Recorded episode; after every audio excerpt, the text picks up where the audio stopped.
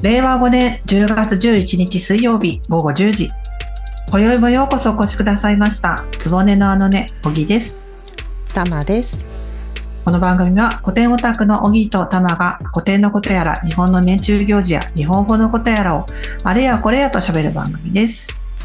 ポッドキャストの向こうで私たちのあのねの話に耳を傾け、ゲニゲニと思っていただけたらこれ幸いです。はい。はい。えっ、と、10月にな入りりまし。ました今はこれで慣れて使って大丈夫だからね。10月になりました。なりました。変化を伴って変化を伴って時が変化してるからね。はい。はい。ね、いよいようん。大河ドラマ光る君へのスタートまであと3ヶ月ですよ。ちょっと。ずっとカウントダウンをし続ける私たちですが、いよいよもってなんか近くなった気がするね。ね、本当になんか、うん。いつも言ってるけど、本当待ち遠しいし、もう楽しみでたまりません。いやー、本当楽しみは楽しみなんだけど、うんうんなんかここに来てね、このタイトルよ、タイトル？大河ドラマのうんうん「光る君へ」っていうのが、うんうん。なんか気になりだしちゃったんだよね。考えちゃうっていう考か。えちゃう。考える考えるって何、うん、なんかいろいろとさ思うところがあるので、今日はちょっとその辺、はいもやもやしたところをうん。ぜひおぎちゃんと共語りしたいなと思ってるのではい。お付き合いいただけたら幸いです。はい、よろしくお願いします。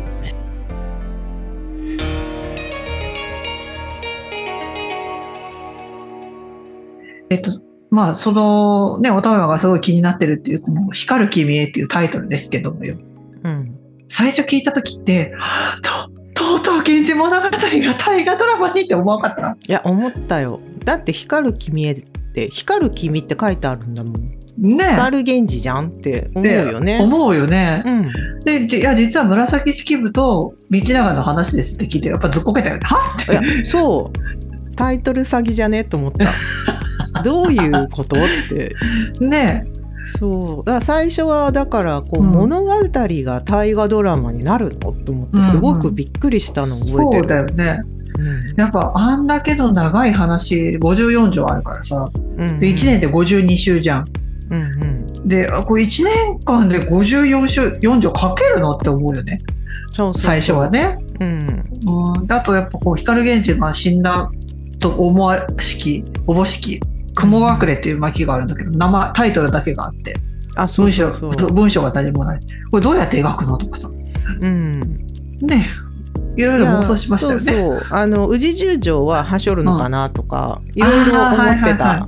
あそこまで行くともう光る源君へっていうか光る源氏いないじゃんってなっちゃうから、うんうんうん、宇治十条までは行かず雲隠れ終わりかなとかいろいろあ考えてたね最初は。うんうんねなのにこう実際はようん。いや光る君へっていうのは紫式部と道長の話では？は？ちょっとよくわからないみたいな。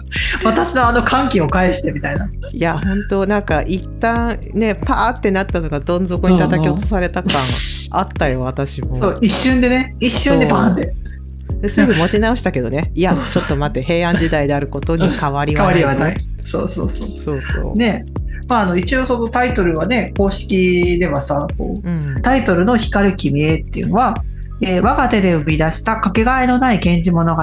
そしてこのドラマ全編を通じて、時に惹かれ、時に離れ、陰に陽に強く影響し合うソウルメイト、藤原道長への紫式部の深く尽きることのない思いを表します。って書いてあるわけよね。だから、これを見る限りでは、まあ、光る君っていうのは、源氏物語そのもの、作品そのものっていうのと、道長のことを言ってるんやろうなって思うわけよ。うんたただ、この、いや、ソウルメイトっていうのが、うん大河ドラマに馴染むの？いやそう。この平安時代にソウルメイトってなんかそこのすごいここだけ浮いてる感じしちゃうよね。う。ね。なんだろうね急に。ソウルメイトと言われてもよってとこだよね。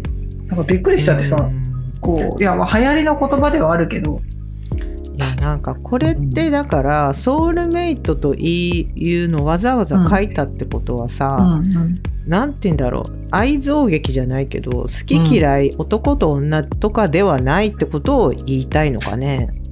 もしかして。だからそいそうれを。う話じゃないですみたいな。そうね。こ何う。なんだろ男女のそのう、うん、恋愛をこう好きだ嫌いだみたいなのを超えたところの支え合う同士みたいなさ。うんというのを、まあ、ソウルメイトという言葉で便利にくくってんのかなとは思うよね。やー平安時代の物語でソウルメイトじゃない言い方なかったのかしらって思ってしまう。いやなんかこう尽くせのいいにはないってことかな。そういう関係を表すこと良き言葉。ね。なんだろうね。なんだろう。なんかこうかよくいろんなので出てくるのは尽くせのいいね。要するに前世からのつながりがある人みたいな。あ言い方はするけど、あ、うんうん、それを言っちゃうとまた前世じゃないじゃんね。そうだよね。う、ん、うん、なねだからこうそうじゃなくてこうじゃあじゃあ紫式部要するにまあドラマの中で真宙って言われるらしいけど真宙にとって道長って何？さっきうん、言ってたそうだね。そのね。ただのそのなんていうの？上司じゃないわけでしょ？うん、上司のパパじゃないわけだよね、そうだよね、うん、それこそ自分を見出してくれて。うんうん。多分そのねそれこそ貧乏貴族のね学者の娘だったのを、いやちょっとうちに来てくれんかっていうふうにスカウトしてくれたわけでしょ、そうだよね。うん、まあなんか公式の説明だとこうね、うん。運命の人みたいなうんうん。真宙が出会った運命の人が道長みたいなことだから、うんまあ見出されるプロデューサーみたいななんかそんな感じなのかな、ねちょっとか力関係としては対等というよりはなんかうん。引き上げてくれるみたいな、ちょっとそんな感じなのかな？道長の方がね。なんかねこうシンデレラストーリー的な、あうんうんうん、うん。確かに確かに。そんな気がする。ね、そんな風になっていくのかなっていう気がするけど、ねシンデレラストーリーみんな好きだから、まあ本当に。ね。うん。そそういうことなんだろうかなと思う。であと、やっぱもう一つのね、源氏物語そのもの。あそうだね。で、自分のか物語の中の主人公であり、そしてその、うんうん。ね、自分が多分成功傾けて書いたものに対する思いっていうのがあるんだろうけど。ね光る君、うんそうだね「源氏物語」まあ、真宙がドラマの中でどんな風な気持ちで「源氏物語」をうん。書き始めるのかっていうのがすごくうんうん。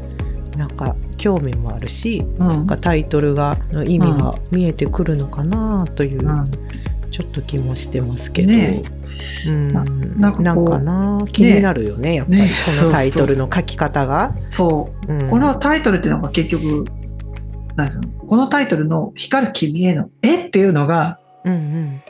すごい気になる。この絵は何何なの？って。これ何、うんていうのはすごい、確かに。ない？ない？文法的にってことね。文法的に。いや、絵をつける理由は、理由とは？っていう。うんうん。確かに光る君で紫式部とうん。道長の物語みたいなことでもいいわけだもんねうんその内容を考えると。うん。そこに絵とつけるのはなんで？いやーなんでなの？なんでなの？まあ、まず、まず、文法的にこの絵っていうのを解釈すると、まあ、動作とか作用が向けられる相手を示す格助詞なのよ。こう各女子だからうん格助詞。だから、まあ、例えば、お玉へ伝えてくださいとかいう時の絵うんは、お玉への贈り物っていう時の絵、投稿とか、誰宛てっていうのをね、示すなん。か誰々に対してみたいな。そうそうそう。手紙とかの書き出しでうん「おおぎちゃんへ」とか書く。そうそうそう。あの「へ」そうへ絵絵ですね。ってことだようん。んそうそうだよ。っててことはよ。うんうん。ってことは、そのうん。光る君に対して手紙を書きたい人がいるってわけでしょ？ああそっか。光る君へだもんねそう。でうん。その光る君に対して何かを伝えたい人がいるってことや。うんうん。そっか手紙じゃなくとも何かをそうそうそう。伝えたい。うん。そうそれ気になるんだよな。ね？そうでしょ？これ誰発声なのかっていう話だよ。そうだよ。誰がまあ普通に考えると真宙うん。が自分の作った物語の「光る君へ」に何かを託してるというか告げたいってことになるんだろうけど、うん。本当にそうなのかなってなんか最近思い出したの。そうでしょ？う。うんんわかるわかる。すごいわかる。なんか前に一条天皇会の時のみちゃんがさ、うん。うんなんかそもそも紫式部は源氏物語にうん。ある仕掛けをうんうん。施したんだよねみたいな話をしてて、なんかその辺ともなんかつながるんじゃないかなみたいな気がちょっとしてます。私個人的に。そうでしょう。いや、うん。あの、14回やったかな？一条天皇の回でお話ししたっていうのは、まあ、うんあの、亭主がこう、なんていうの？自分のお父さんが死んじゃって、弟が死んじゃって、で、後ろで、後ろでが、盾がいないうん。ね、人であって、で、その人が結局その源氏物語の中のお母さんである桐壺の行為。うんうん。にね、こう立場がリンクするでしょうとか、うんうん。で、その生まれた子供、後ろ盾がいない親王、厚安親王っていうのがいて、うん。でそれがまあ光源氏で、うん。そうそうそこでこう、なんていうの、実際のその天皇のうんうん置かれた状況とすごいリンクしていくっていうのがうんうんあるわけやん。そしたらそうだよねみんながそれを読んでうん共感するわけよね。うんうんあ、これ光る見えて、厚安親王のことじゃない？みたいな。うんうんこれ天使のことじゃない？みたいなことを共感していくわけじゃん。そうだよね。で、それでこうだんだんそれぞれみんなその当時生きてた人は天使なり厚安親王なりうん思ってたことがあるはず。まあかわいそうねって思うか、もうしょうがやないよねって思うかさ。うんうんで、そこをこう、固くじゃないけど、していくんじゃないのかなというふうに思うんだけどね。うん。うんだから光る君へうんっていうのが道長じゃないとしたらそういう厚安親王へ向けてなんか慰めじゃないけど、うん。紫式部がそういう風に希望を持って生きてもらうために書いてるというかね、まあでもある意味道長にとっては性ある,、ね、ある種性的というか邪魔者なわけじゃない？うんうんその人のが輝くような物語を書くってこうね一見するとうん。なんでっていう気もするんだけどうん なんかいろいろあるんだろうな。あるんだろろうね。そこを考えるとさ、こう簡単に紫式部、つまり真宙にとってののう、源氏物語であり、道長っていうのが光る君ですよっていう、まあ、それだけではこうくくれないんじゃないのかなっていうのはすごい思うよね。確かに確かに、うん。なんか多分大枠で言うと、うん。その面白い物語を書いて物語的な一条をうん。サロンに自分の娘のサロンに引き入れるために面白い本書いてよっていう大枠は多分本当の大枠の狙いはそうなんだろうけど、うん。どういう本を書くかっていうのは、ある種委ねられたというか、うん。紫式部にうん。うん任されたというかなんかね必ずしも道長が大喜びする話だったのかなっていう気もちょっとして うんうん。そうすると2人の関係ってなんかまあ最初と後半で変わっていくのかしらとか、うんうん。なんかいろいろ想像しちゃうな。うんねなんかこう最初そうねなんかそこまで人気になるとは思わなかったっていうのもあるのかもしれないね、うん。でかくなりすぎちゃってびっくりみたいいやーなんかなんとなく最初は自分の中で楽しんで書いてた、いいわゆる同人サークルみたいな、うんうんうん。友達の間で「えこれそうだったら面白いよね」とか「えあの展開びっくりしたよでしょ」みたいになってたのがさ、うん。突如パッてさパッて偉い人に拾われてもう バーってなんかその辺に散らばされてそうババズっちゃうんだよね。いややめて急にバズっちゃうんだよね。私のなんかうちうちのやつやめてみたいな感じが もう出ちゃったから、もうこうちゃんとした話にしないとまずいみたいなこともあって、なんか途中からうん。なんだろうね。こう大衆というか世の中が望む物語をうん書かざるを得なくなってこんなになっちゃいましたみたいな 可能性もなんだろうあるんじゃない？うんとかいう気もそのほん最初からこういう風にしようとう。か実は思ってないかもしれないよね、うん。紫式部も、そうそれは思うよ。こんなはずじゃなかったみたいなカタカナのやつ。どうしてこうなったみたいなね。そうそうそう、うん。なんか、やっぱ、そんだけ源氏が、源氏物語が受け入れられたっていうのは、やっぱりこう、私だったらあの人かしらとか、私だったらこっちかなとか、そしてうんみんな、あの人のことかな、この人のことかなみたいな、こう共感するところとか多分いっぱいあったから読んだと思うんだよね。うんうんそうだね、読まれた、もう、うんうん。家臣にも似てる、あの人に似てる、この人に似てるみたいなのがある。で、ってことは、やっぱ、こう、誰から、誰かから誰かへっていうのっていうのこのペアが他にもいるんじゃないのかなって思うよね。うんうんうん確かにね。ね、うんさっき言ったみたいに、こう、真宙から光源氏、あ源氏物語であったりとか、道長みたいにこういっぱいあるんじゃないのかなって思うんだよね。うん。うん確かにな。ね、だから一条からしたら、定子と厚安親王みたいな。うん、そうだね、うん。一条天皇から我が子へ、うん。お前のことは大事に思ってるんだからね、うん。みたいなのをそうそう。自分が読んでこの本のうん。物語いいねっていうことでこう婉曲に伝えてるみたいなね、うん。うん。どうしてもね私たち停止寄りの気持ちがあるので そっちにちょっと興味があるんだけども、ね、あるけどね。でもあとはあれだよな、なんか誰のためにっていう意味で言うと、うん。こう少子に向けてうんうん。なんかね少子絡みもなんかありそうじゃない？あ、むらそれは真昼とか紫式部から少子そうにそうそう対してってこと？そうそうそんんん。う。なんかこう少子はやっぱりうん。全然ねあのー分が悪いというかさとんでもねえタイミングでさ 本当感じ悪くさ入ってくるわけじゃん高級に、うんもう最初からかわいそすぎるんだよね。でもそういう少なんか少子負けるなみたいな。頑張ってあなたのいいとこあるんだからみたいなことをこの物語を読んでなんか成長してみたいな、うんエール的なねうん。こともあるのかなとか、あなるほどね。うん。まあ、あんなに、ね、自分の旦那さんがももう死んだ元妻のことが大好きで、うん、ね、でもその人と絶対男の子を産まなきゃいけないわけでしょ。そう。しかもそれ、ね、死んだのは遠曲で言うと自分のお父さんがいじめたからっていうさ もうそうそう。本当お父さん何にも分かってないよねっていう。かわいそすぎなんだよなよく考えたら少子も、う。ん。で結局本人悪くないのに周りから言われるもんね。そうそうそう。ね、わざわざ、ねうんサロンの感じもねすごい雰囲気悪いってあの本にも書いてありましたし地味で暗いみたいなね。真面目なやつばっかり。お高く止まってるみたいなね そうそうそう。だから本当に少子に、のためになんかこう、素敵なうんあるべきなんか振る舞いとか素敵なうん。貴族の女君とはみたいなものうんをいろんなパターンを出して、あなたに合うのはどれかなっていう感じっていうのも一つね。これを読んで少子が成長したというか自我を持つみたいなのも。もしかしたらあったのかなとか、お妃教育じゃないけど、はいはいはい。うん。まあ、それで言うと、その少子から一条天皇に対してっていうのもあるやろね。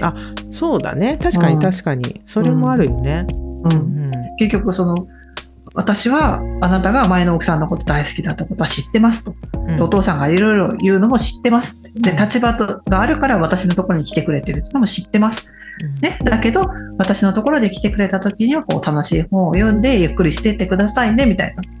いじらしいね。ねなんか、そういうのを、あなたのこと全部分かった上で、どうぞ来てくださいって言わうん言ったっていうね、そういう、その、少子から一条天皇に、へっていうところも入ってるのかな。少子からしたらさ、光る君っていうのはじ天一条天皇なわけでしょ、自分の旦那さんにさ。まあそうだよな。うん。ねなんつったって天皇だし、旦那さんだし。うんね。で、他の人と、前のね、奥さんとそうやって悲しい思い出があってって、うんやっぱり、それはあるやろうけどね。そうだよな、ね。そう考えてくるとなんかあんま道長お呼びでない感じしてくるんだけど、そうでもないのかな、まあ、普通に考えるならこうねうん結ばれない素敵な私の才能を認めてくれる道長様へ。うん。あの捧げる物語です。あなたがこんな風に栄えますようにみたいな、はいはいあは。ないたのお役に立つために本を書きましたみたいなことが悪いのかもしれないけど なんかそれは嫌だなみたいに思っちゃうね。私。で、それで言うと、やっぱこう、なんつうの、あの、み道長にとっては、その、少子が一条天皇と結婚して、どうしても男の子を産んでほしかったわけでしょ？うんうんで、それでほら、結局二人年子で、厚平氏のと厚長氏のって生まれてるわけじゃん、男の子がね。うんうん。で、それを考えると、その、自分にとっては本当に大事な大事な孫なわけじゃん。あでそれで言うとやっぱ道長から厚平親王と厚永親王に対してっていうのもあるのかなって思う、そね、れが光る君ってこと。かそうそうそう。道長にとってはね。道長にとってはね。あーなるほどな。なんかいろんな可能性がうんうんあるからうん。これはなんかいドラマを見終わった後に答え合わせなのかもしれないね。そうね。なんかこう、ね、意外に汎用性があるタイトルだなっていうふうには思うよね。光る君ってね、大事な人っていう、自分にとって大事な人っていうのは、やっぱりその人の数だけあるわけで、確かにそうだね。ね、でその人に対してこう伝えたいことっていうのもたくさんあるわけじゃない？うん、ね、そうだね。そうなんだけど、この深く尽きる、この公式ホームページに書いてある、うん、深く尽きることのない思いって何やろな。あーこれ気になるよね。気になるよね。何がって。何が？深く尽きることのない思い。だけどこれはさソウルメイト道長への深く尽きることのない思いってことでしょ、公式ページを読むと。ってことはいやいやいやいやいや。えっ、と、違うよ、違う。源氏と、源氏物語と道長に対しての尽きることのない思いじゃない？うん二つでしょ。このタイトルの光る君へは、我が手で生み出したかけがえのない源氏物語、そしてだからああ、並列だよ。なるほどな長い文章ですね。うんうん、なるほど。うんそっか物語の尽きることのない思いと、だから物現地物語と道長は並んでるってことなんだよな。うん。ってことはそれぞれに違うやっぱり思いがあるってことだよね、紫式部からすると。うん。まあでも紫式部と現なんだろう道長はやっぱりロマンス的なことは多分1回ぐらいはあるんだろうな。あなんかあるんじゃないかとは言われてるけどね。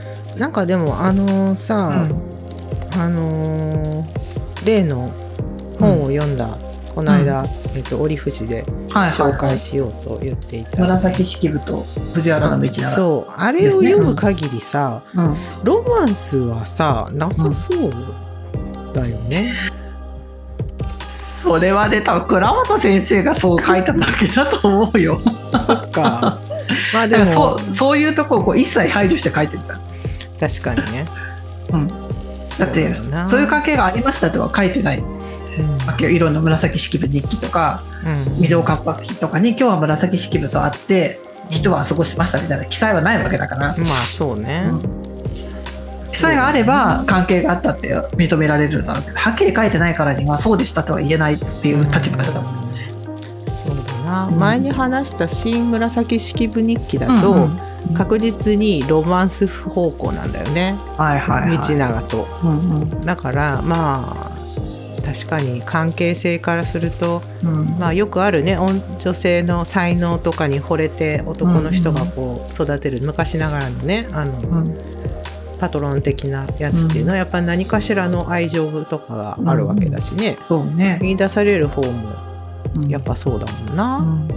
なんかうん。まあ私の印象なんだけど紫式部ってこう年がいって当時としては年がいって結婚してる。20代後半ぐらいで結婚しててでしかも23年で旦那さんに先立たれてるじゃん。すごい年上の人でね。年上のね二十歳ぐらいお父さんの同僚みたいな人と結婚してるでしょ、うんうん。でで考えるとそれこそその恋愛に対してあんまりこうポジティブじゃなかったっていうかさ。うんネガティブなものを持ってたそしてあんまり恋愛慣れしてなかったんじゃないかなって思うわけ。うんうんうん、だからその自分の才能「君才能あるね」すごいの書くね」って褒められるとその人のことを好きになっちゃったんじゃないかなって思うよ。ああそうかもね。うん、褒められるという愛情をもらうことの喜びか。そうそうそういいねって言ってもらえてでそういうことを言われたことがなくて男性から「君綺麗だね可愛いね」とかさでそうそうか。で自分が大事にしてるその文章を書くっていうことを褒められるってやっぱすごい嬉しいことだと思うよね。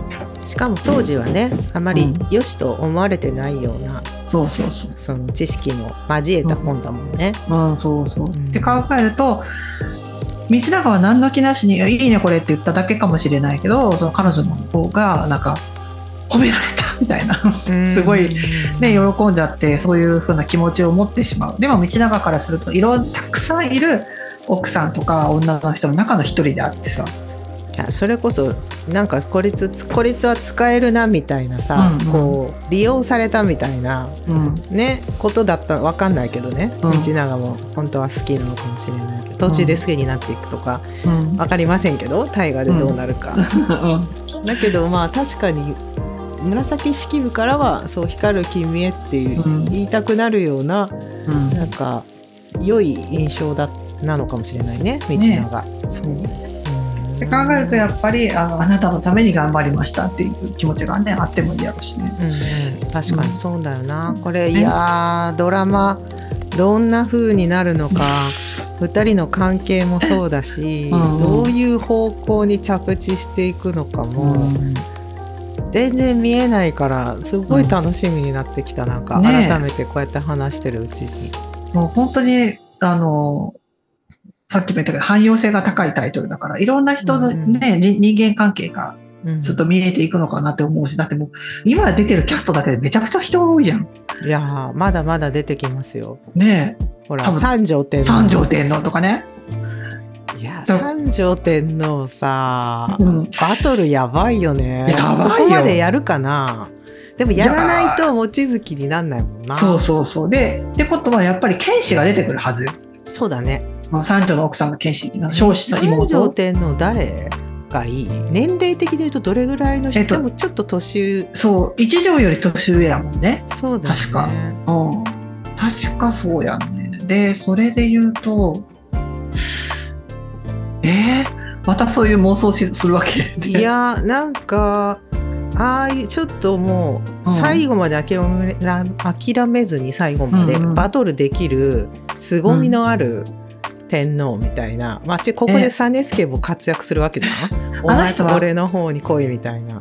まあ、ちょっと年齢が合うかもしれんけど、上川隆也さん、あ、上川隆也さんだ。うん、ああ、そうだな。あ、たつか、そういうさ、なんかちょっと癖が、うん、私、尾上松也さんとかいいと思うんだよね。えー、なんか、線が細くないか？もうちょっとこ濃い方がよくない？でもさ、なんか、め、目が見えなくなったりとかするからさなんかその辺の、はいはいはい、なんか目力うんなるほど。いやだからでも三条も気になってきたね、うん、そうなん、まあ、出るだろうな三条出らんとそう望月ならんけんね一条天皇があの感じじゃない？あの、うんうん。ちょっと儚い感じ、うんうん、で火山天皇がちょっと食えない感じ。で三条はなんか本当、うん。なんだろうななんかバトルする危機としてバトルしてくる感じの人で、うん、どうぞなんかキャスティングしていただきたい。あって思う。本当ねわ誰が来るんだろうね。やっぱ若手俳優だろうな。上川隆也さんはちょっと、ね、そう、うん、ちょっとね年がね若い頃のあの第一の子に出てた頃の上川隆也さんならいいかなって思う若手で誰か出ると思うけど、ね、まあ、あのもう晩年のね道長とバトル、ね、楽しみだな。いやいやちょっと。ちょっとこのタイトル、本当に。タイトルよ。タイトル回収もどうなるかも含め、うん、いや、ますます楽しみになりました。はい、そうですね、本当に。はい。いや今回はどうでした、はい、タイトルベースで 友語ってあんまりあれだけど何も結局解決しなかった解決しないけどさ、うん、いやいやほらいやたった6文字でこんだけ話せるのがすごいなと思うんだよね。うんうんでまあ、で源氏物語がすごいのかあの時代がすごいのかドラマがすごいのか私たちの期待値がすごいかっていう話だけど。最後のは間違いないよね。そうだね。いやでも本当に楽しみです、はい、楽しみです。はい、おぎちゃんじゃあちょっと今日は、はい。そろそろこの辺で締めましょうか。はい。はい、では、話は尽きるものですが、つぼねのあのね、今宵はここまでにいたします。次回は10月25日水曜日午後10時、いつものつぼねでお待ちしております。えー、番組の定期購読の登録もぜひよろしくお願いします。ではまたお会いしましょう。あらあらかしこ。おやすみなさい。